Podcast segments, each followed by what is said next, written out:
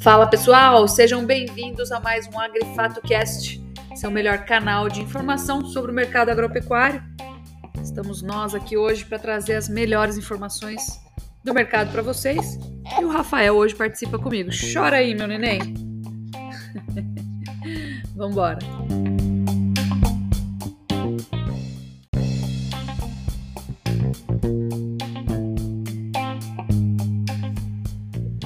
começar algumas então tá nossa forma de análise. O novo relatório de recomendações está atualizado com as novas recomendações aí de rede comercialização, tá bom? Então, recomendo vocês acompanharem aí análise.agrifato.com.br. Nós tivemos na semana passada uma aula importante na nossa escola de mercado sobre a questão de se preparar previdencialmente para a aposentadoria no agronegócio, como é que fica a aposentadoria do produtor rural, que é autônomo, né? Então tem uma aula fantástica lá com a Maria Beatriz. Então, entra lá, agrifato.com.br barra escola de mercado, para entrar para a nossa escola e acompanhar esse conteúdo que é de importância grande. Né? E na semana anterior, a gente recebeu o Dr. Fernando Leitão para falar também sobre como impacta a nova interpretação do STF sobre o marco temporal é, ao produtor comum, tá bom? Inclusive o produtor que não está nessas zonas aí demarcadas por enquanto. Então, são os nossos avisos da semana. Vamos lá.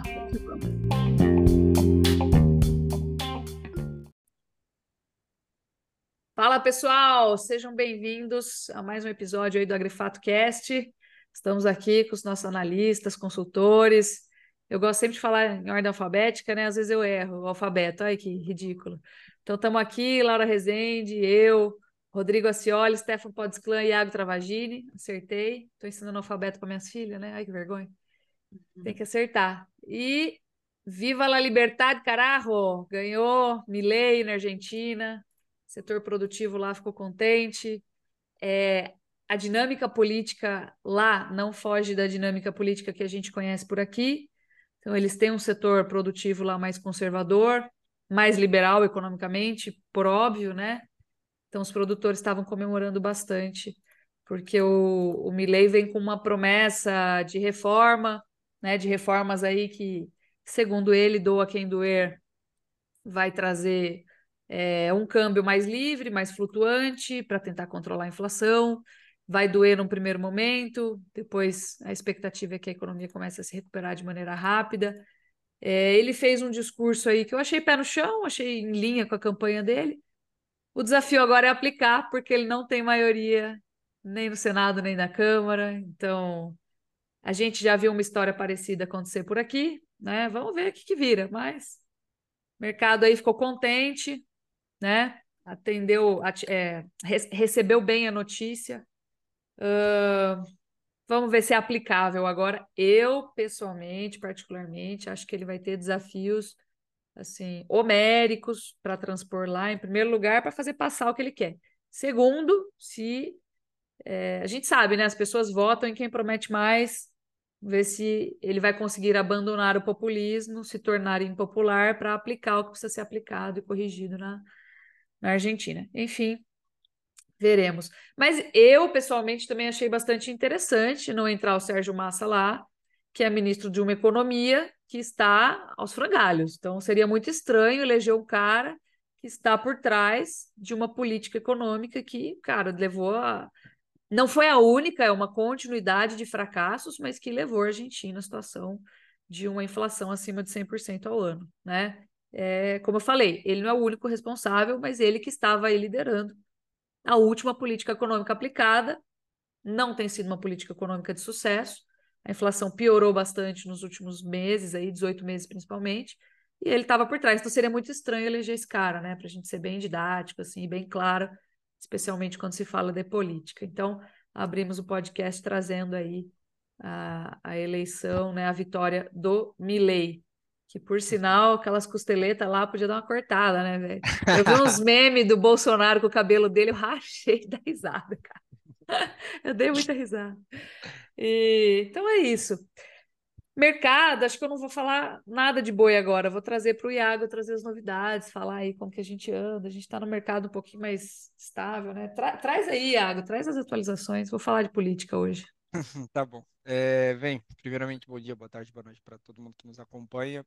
Eu acho que uh, do mercado do boi especificamente, Lígia, eu acho que a gente pode ver, a Laura vai complementar essa ideia também.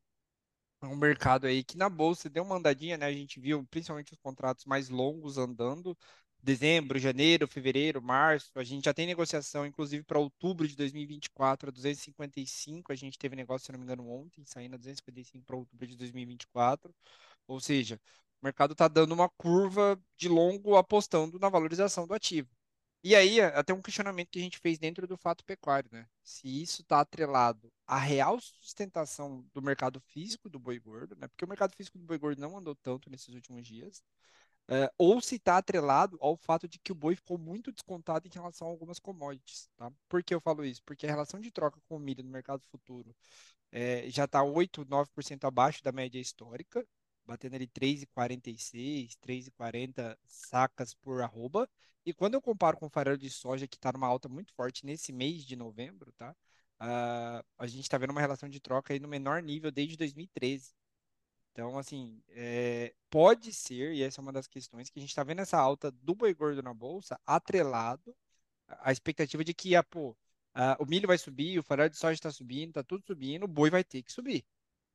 Só que tem aquela coisa, né? A, a gente, é, se isso tiver atrelado ao clima e a, e a, problemática do clima, a gente já vem indagando a possibilidade de que uh, o ciclo pecuário continue muito, muito intenso durante o ano de 2024, né? Se a gente for olhar a necessidade de, de descarte de animais, pode ser que aumente, porque eu não tenho condições de manter esses animais no pasto, ainda mais conjecturando a possibilidade de que as, as, passagens sejam muito ruins. Então, acho que o mercado está muito se guiando em cima disso, na, na, na realidade, né? Ele está olhando para essa valorização dos ativos e talvez esteja precificando isso.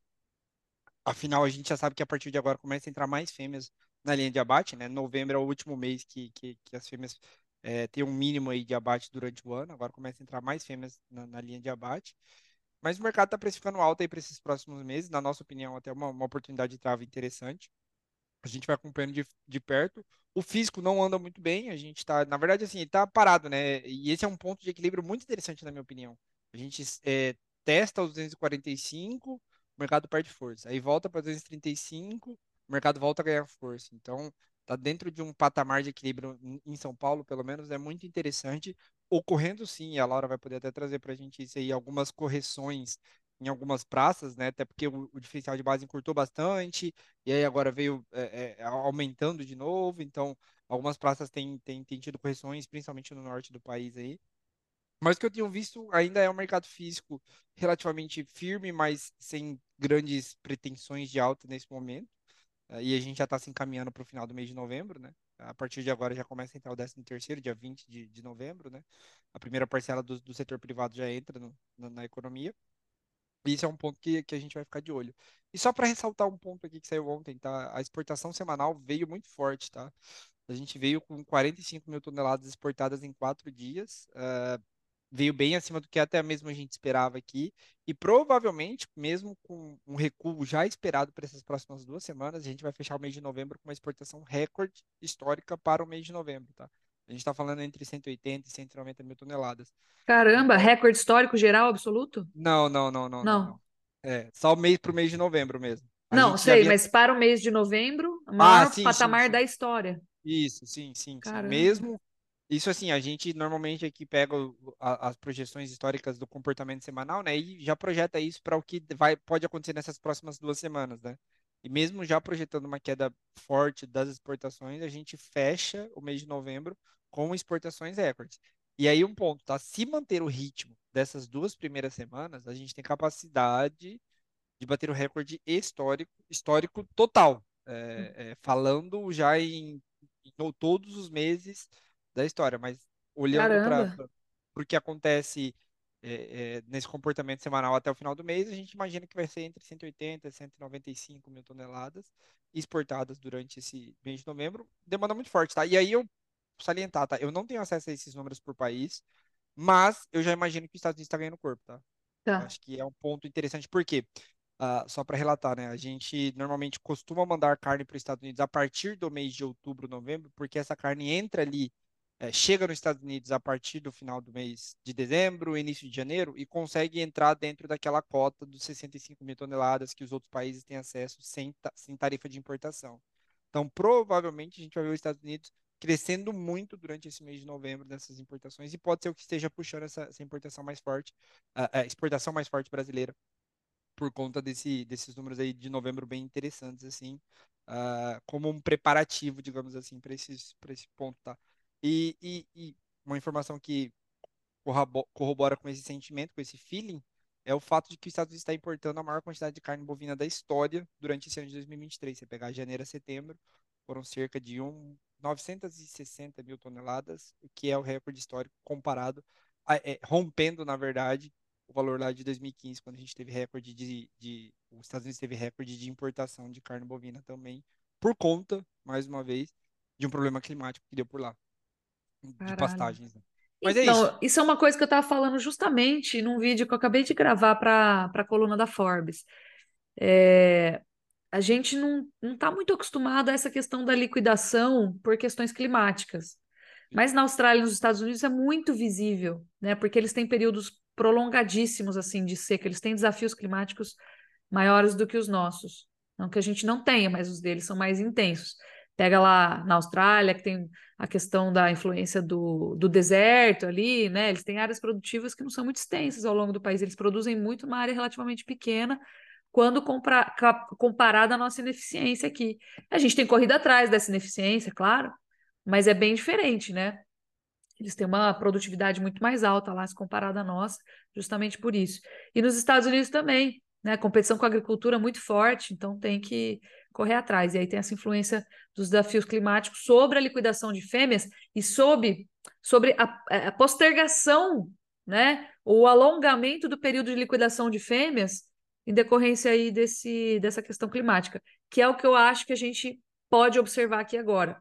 Então, por exemplo, a gente está tendo um retardamento na produção de forragem em regiões importantes brasileiras produtivas. Né? Então, esse retardamento, depois ele é até compensado no inverno, por exemplo. A gente tem uma, mais chuvas de inverno normalmente em anos de El. A gente estava até falando disso antes de começar a gravar, né? É, e aí acaba favorecendo depois no ano que vem. Mas agora não. Agora a gente está vivendo períodos secos em regiões importantes, produtoras. E essa diminuição da oferta de forragem sobre é, a taxa de concepção das fêmeas pode ser que traga uma liquidação maior agora desses animais no primeiro trimestre de 2024. Compensando, em primeiro lugar, ah, não vai ter boi gordo para bater. Cara, o cara entrega às vezes o animal um pouco menos menos gordinho aí, um pouco mais, né, fininho. Exato. Esse é um ponto. Por quê? Porque eu não tenho mais, não tenho. Eu preciso escolher agora o que, que eu deixo na minha pastagem.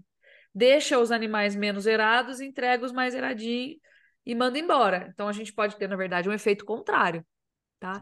E é, oferta de fêmea por repetição de serviço, entendeu?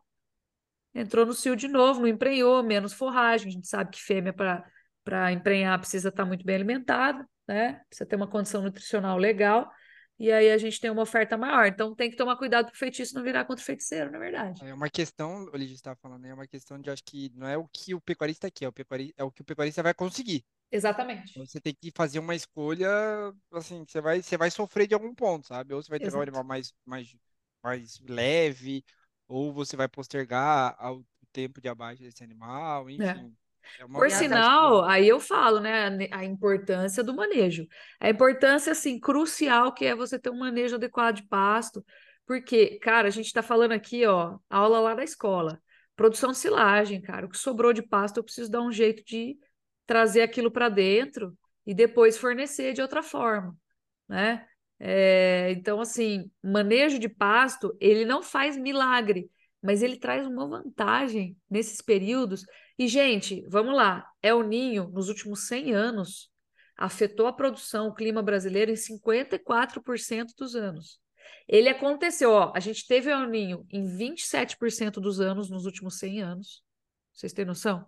Só que o El Ninho, às vezes, ele dura dois anos. Então, ele acometeu, ele influenciou 54% dos anos nos últimos 100 anos.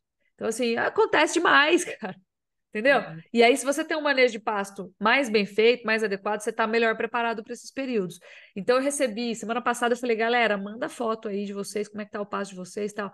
Você vê quem tem manejo e quem não tem. Quem tem manejo está com o pasto um pouco melhor. Claro que tem regiões que recebem mais chuvas, outras que recebem menos, com certeza. Mas aí, quem tem pasto rapado, quem não tem manejo, está ferrado. Entendeu? E Mas é uma... muito legal a gente trazer essa reflexão, assim, porque é, eu estou escutando muitas pessoas assim do mercado, né? A gente troca ideia com muita gente aqui e muitos, a maioria, inclusive, estão com essa percepção, né? Porque realmente, quando a gente para para pensar, ah, não tem pasto, vai faltar boi. Como que você vai engordar se não tem pasto?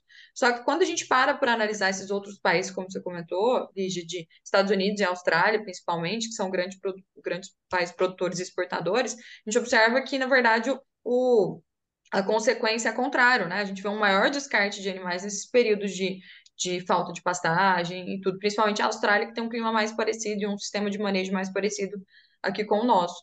Então, é um ponto que realmente vale muita atenção. Eu queria, inclusive, chamar os pecuaristas aqui que nos assistem, os técnicos, os profissionais que rodam bastante, para falar, para conversar, interagir com a gente via Instagram, via comentário no YouTube, etc. Na região de vocês, está faltando pasto, qual vai ser a decisão do pecuarista? Ele vai segurar mais ou ele vai descartar mais? Porque é essa percepção da realidade que nos mostra o que de fato vai acontecer. Né? Qual vai ser a decisão do pecuarista? É o que o Iaco falou. Não é às vezes o que ele quer, às vezes o que ele tem que fazer. Se eu vou passar, é, se eu, pode ser que num primeiro momento retarde essa entrega dos animais, que eu particularmente acredito que é o que vai acontecer. Então, a gente já veria animal saindo em dezembro, por exemplo, talvez a gente vá sair, ver animal sair lá para final de janeiro porque o, o tempo de, de, de chuva para esse pasto melhorar e conseguir engordar os animais vai, vai ser um tempo maior, vai demorar um pouco mais. Mas hora que esses animais chegarem aí, começando o descarte de fêmeas, como vocês comentarem, como vocês comentaram, aí sim eu acho que a gente vai ver um volume maior. E tem um, um segundo ponto também, que eu acho muito importante comentar, que é, falando até em ciclo, né? Eu vejo muita gente é mais otimista já para o ano que vem. Eu acho que que a cautela nunca fez mal para ninguém, né? Hoje as puts estão mais baratas, hoje é, é, viável, é mais viável a gente fazer uma proteção, um seguro contra baixo e surfar numa eventual alta, mas eu ainda acredito que 2024 vai ser um ano desafiador ainda para a gente, porque nós criamos um, um, nós criamos um aumento ali da capacidade produtiva de animais em 2021, com a maior retenção de fêmeas da história. A gente já falou isso aqui várias vezes, mas é um ponto a se falar, né? é, que esses animais eles vão chegar. Esses animais eles já desceram da vaca, eles já foram, já estão no campo, né? Eles vão ser abatidos em algum momento. Então, se a gente coloca aí o tempo, né, para esse animal é, é engordar, se, enfim, a vaca, a vaca parir, esse animal engordar e tudo, é 2024 no mínimo. Então, ainda tem-se o resultado de um aumento da capacidade produtiva muito grande, que vai chegar aí no, no próximo ano, um ano e meio, é, que eu acredito. Então, é, todas essas questões climáticas, influência de ciclo, é, ainda vejo que 2024 vai ser um ano desafiador. E eu vejo que tem muita gente otimista também para esse janeiro. E eu queria levantar até uma discussão aqui com vocês, Iago, Lige e tal, para a gente é, entender um pouco mais essa conjuntura de por que, que a gente teve um janeiro melhor do que um, um novembro e um dezembro. É, eu, particularmente, não acredito que nós vamos ter menos, menos volume de animais de pasto em janeiro do que nós temos agora. Eu acredito que agora nós estamos com menos animais, porque em janeiro a condição de pastagem já vai estar um pouco melhor do que nós temos agora. E quando a gente olha para o janeiro, realmente, os dois últimos anos, o janeiro foi bastante interessante, mas principalmente por exportação, que é o que pode dar um, um gás aí, né? Olhando para Estados Unidos, é, foi um dos pontos que ajudou bastante nesses janeiros. Mas, é, olhando do ponto de vista de mercado interno, o janeiro não é um mês interessante para o mercado interno, né? É um mês que o pessoal voltou de muitos gastos de final de ano, tem imposto para pagar, matrícula escolar dos filhos e tudo. Então, eu queria trazer essa reflexão aqui com vocês, porque é, eu estou escutando muita, muitas pessoas otimistas para o janeiro e às vezes não travando ou deixando de fazer algum tipo de proteção. Aí que está o pepino, né, cara? Aí que está é. o problema. Principalmente porque a gente ainda não transicionou para a fase de alta de ciclo. A uhum. gente teve um aumento de abate de fêmea no final de 2022, né?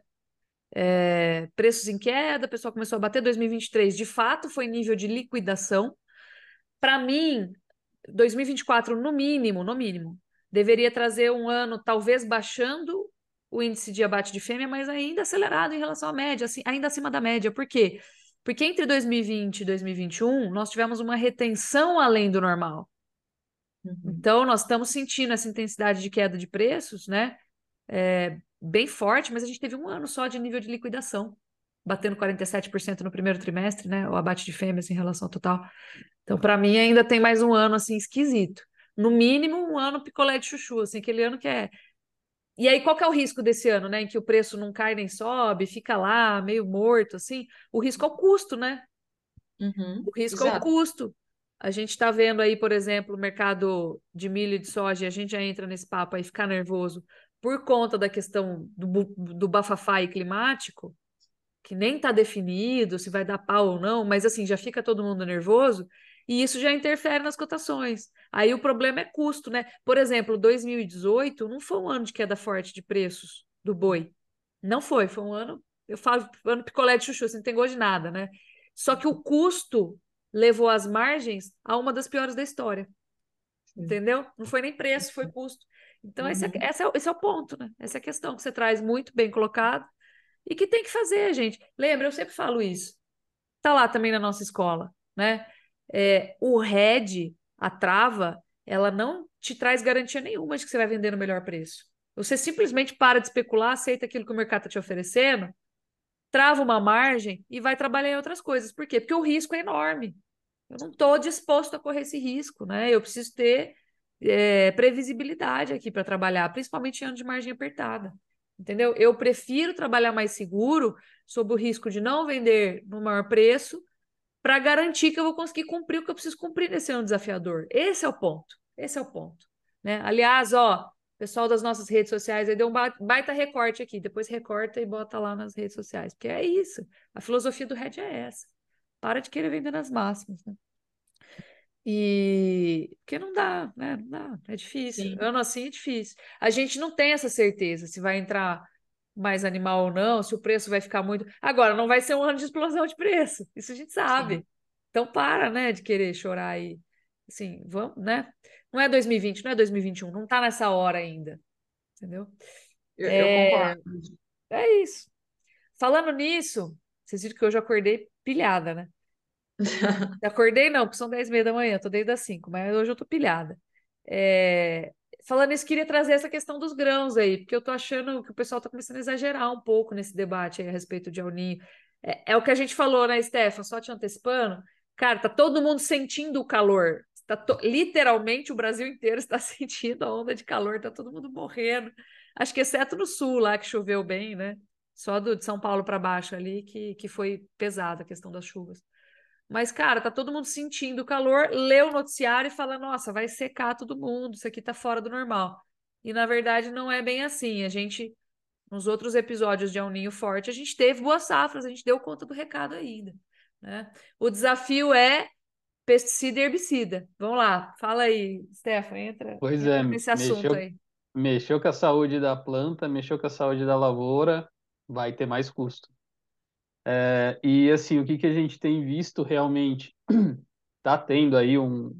A, a, até acho que eu vou colocar aqui um, um ponto, né? Eu acho que a B3, esses, umas duas semanas atrás, o milho ativou ali limite de alta, acho que ali já começou o exagero bastante a respeito do cenário de mercado que tem, não só para milho, mas também para soja, né? Hoje algumas casas já estão colocando aí, né, uma aposta da safra de soja abaixo de 150 milhões de toneladas, né? E aqui é, a gente tem que fazer algumas, é, tem que dar uma fatiada em algumas questões. Uma coisa é a gente falar potencial safra, porque qual é o potencial da safra?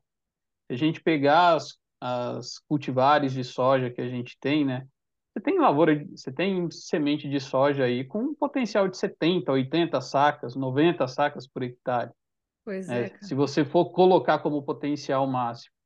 E o que a gente está vendo é a redução do potencial produtivo por conta dessas condições. Hoje, base Mato Grosso, né, se você conversa, base Mato Grosso, base Goiás, enfim, conversando com os clientes que a gente tem, né, se você coloca hoje o cara que está um pouco é, conseguiu efetuar o plantio, está atravessando esse cenário delicado de falta de chuva, 20, 30, às vezes até 40 dias sem chuva, tem cara falando que a soja ainda pode entregar produtividade acima de 60 sacas por hectare. Então, calma lá, né? Uh, eu acho que é, dessa questão, até que vocês colocaram no começo, né, uh, em relação a El Ninho, em relação a clima, a gente tem que ponderar a evolução tecnológica que a gente teve, não só na soja, no milho, mas também em semente de pastagem. Então, às vezes, toda essa condição climática que hoje está desfavorável, a condição tecnológica das sementes, das pastagens, os manejos de forma geral, às vezes não precisa dar aquelas chuvas torrenciais, aqueles bons volumes de chuva para para essa, essas plantas responderem de alguma forma aí com, com produção.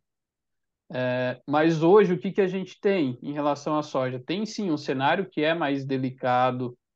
É, delicado, eu digo no sentido de expectativa, que a gente tem chuvas acontecendo, né? Desde a semana passada vinha assim um apontamento de chuvas. Chicago realizou boa parte dessa boa parte dos preços. Essa semana já saiu um vídeo aí que está circulando, colocando um pouco um cenário catastrófico semelhante ao que foi 15 e 16, que foi um El Ninho forte, é, mas uh, o cenário de 15 e 16, né, a, a questão do El Ninho, ele afetou de, de forma diferente o, o Mato Grosso, a Bahia, o Mapito, né? Vale colocar também que naquela época, 15 e 16, principalmente o Mapito, a gente via o pessoal estava tentando repetir o que fazia em Mato Grosso.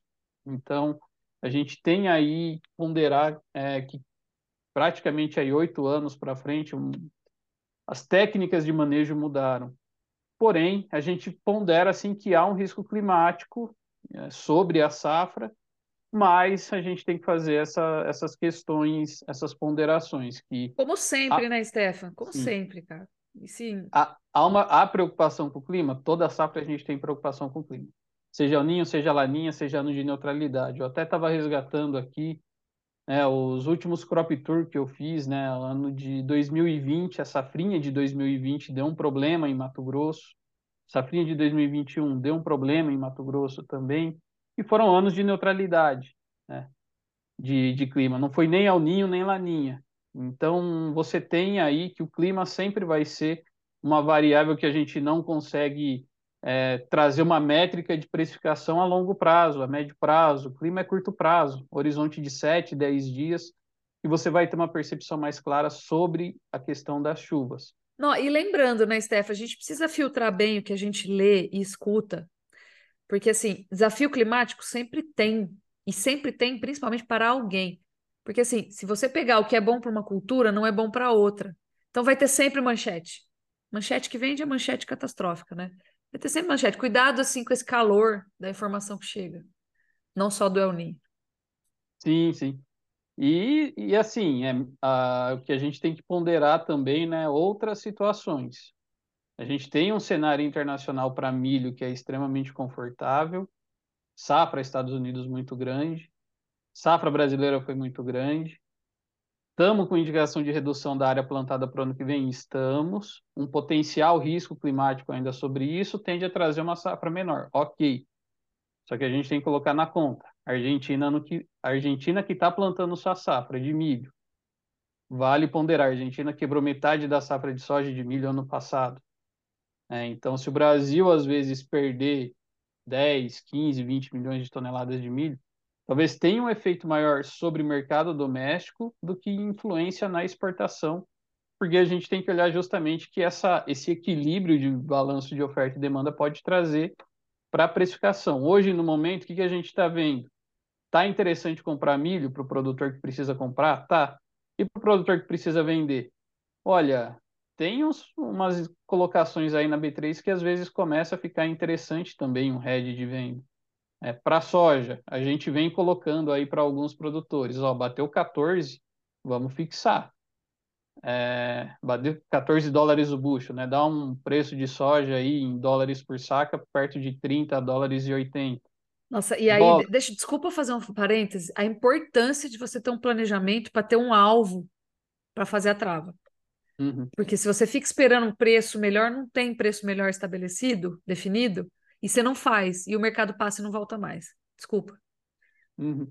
E, e aí a gente está vendo que com todo esse estresse sobre safra aqui no Brasil também, os prêmios de exportação melhoraram. Então está começando a ter ali um, um momento que talvez fique interessante. Agora, olhar o cenário climático né, para prazos mais distantes, né, a gente sempre vai dar um tiro no escuro. Né? Eu não sei se o cenário climático de dezembro vai ser normal, pode ser regular, pode ser bastante irregular, como está sendo o padrão de El Ninho, mas o impacto sobre a safra ele tem que ser medido também olhando as questões das safras nos outros lugares e fatores de demanda também. Então, acho que vale essa ponderação. E aí, como tem também essa questão da Argentina, né, do novo presidente, a Argentina tem um imposto, né, as retenções sobre exportação de produtos derivados de soja, principalmente. Então, se a Argentina entregar uma safra boa e cair essas retenções também, que é um, uma pauta lá do, do Milley, né, o mercado pode sentir essa, essas questões. Então, acho que vale a gente ficar. O clima sempre vai trazer incerteza? Vai. A safra está condenada no Brasil? Não.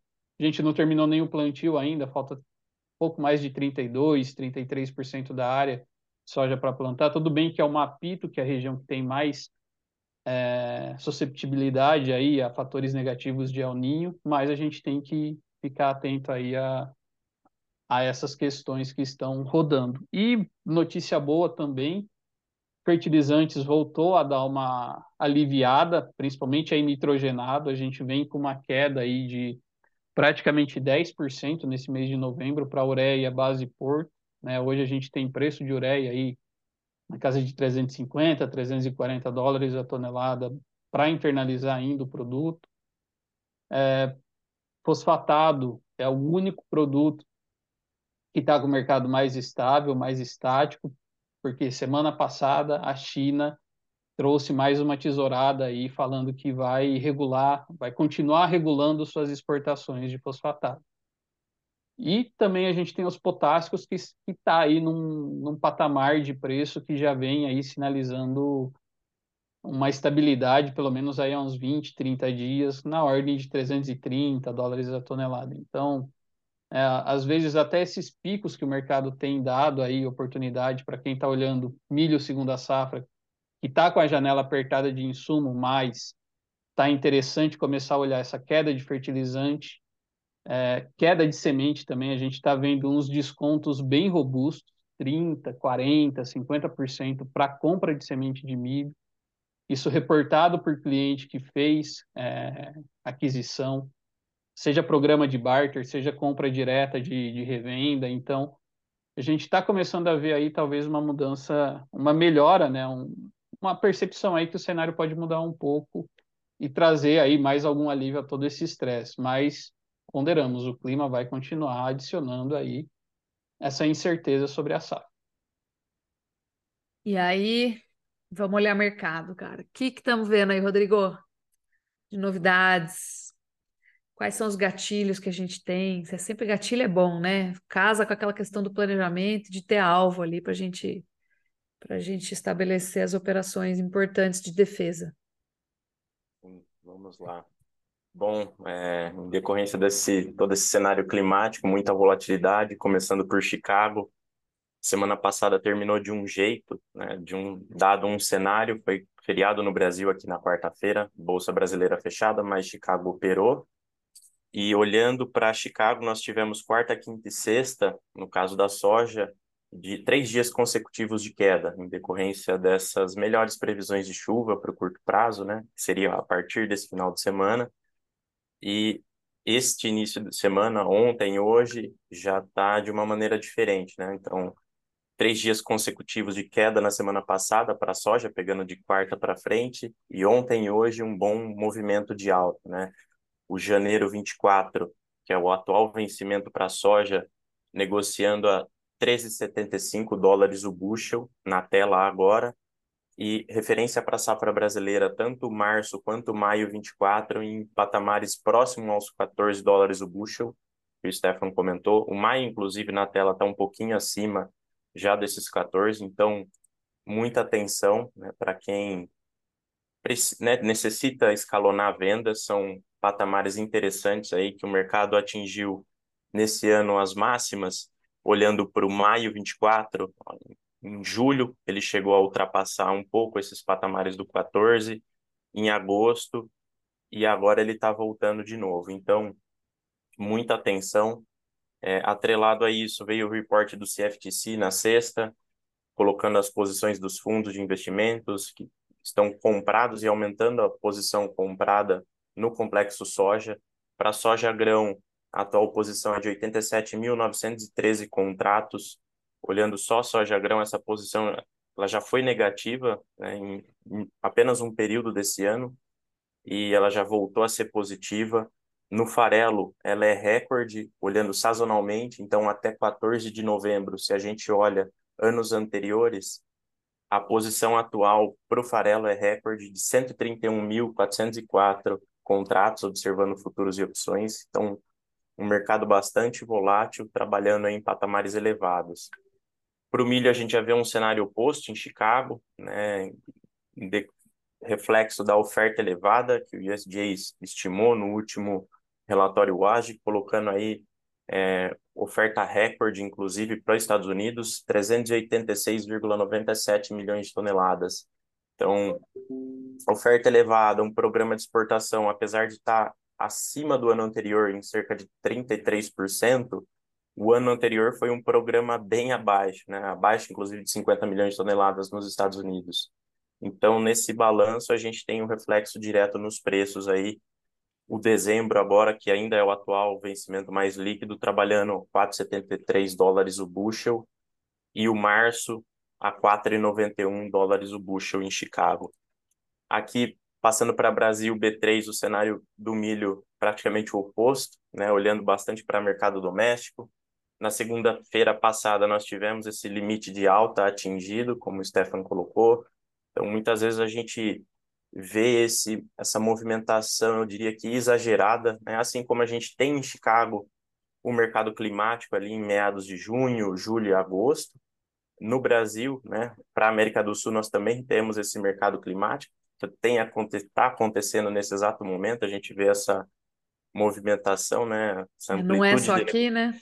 É, essa amplitude de negociação aí dos ativos termina de um jeito a semana, o cenário muda completamente no início de outra, é o que a gente tem visto aqui. É, o contrato janeiro 24, aqui o milho B3 na tela agora 68,45. Analisando o gráfico de preços, ele está em tendência de alta, média móvel de 20 períodos inclinada para cima, de 50 períodos também. E se a gente estende um pouquinho o horizonte, é, os vencimentos aí, março, maio, os referências para o Safrinha, né? Julho e setembro 24, aí todos trabalhando acima dos 70 reais a saca. E é um, um cenário para ficar muito atento. Eu coloquei aqui, estava até pegando antes do podcast aqui para fazer a, a troca, né? Se a gente observa no, no mercado físico, base São Paulo, referência CPEA, a relação de troca arroba de boi gordo por saca de milho, ela veio a 388 no, no dia de ontem, basicamente estável em relação à semana passada. Mas a troca à frente, né, a troca futura, por exemplo, olhando maio 24, tanto o contrato futuro de boi gordo sobre o contrato futuro de milho, maio 24, ela já está 3,37. Então, semana passada, se eu não me engano, ela estava 3,40, o Iago até pontuou sobre isso. Então, ela, o mercado hoje precificando uma relação um pouco mais deteriorada. Acredito que estes sejam os principais cenários. Ontem, milho CPEA veio a 60,76, foi a referência que eu usei para a relação de troca. E soja Paranaguá, também no físico, 14359. É isto. Perfeito. Então, acho que é isso aí, gente. Acho que finalizamos assim. E pra, acho que por fim, vamos já lançar o alerta aqui.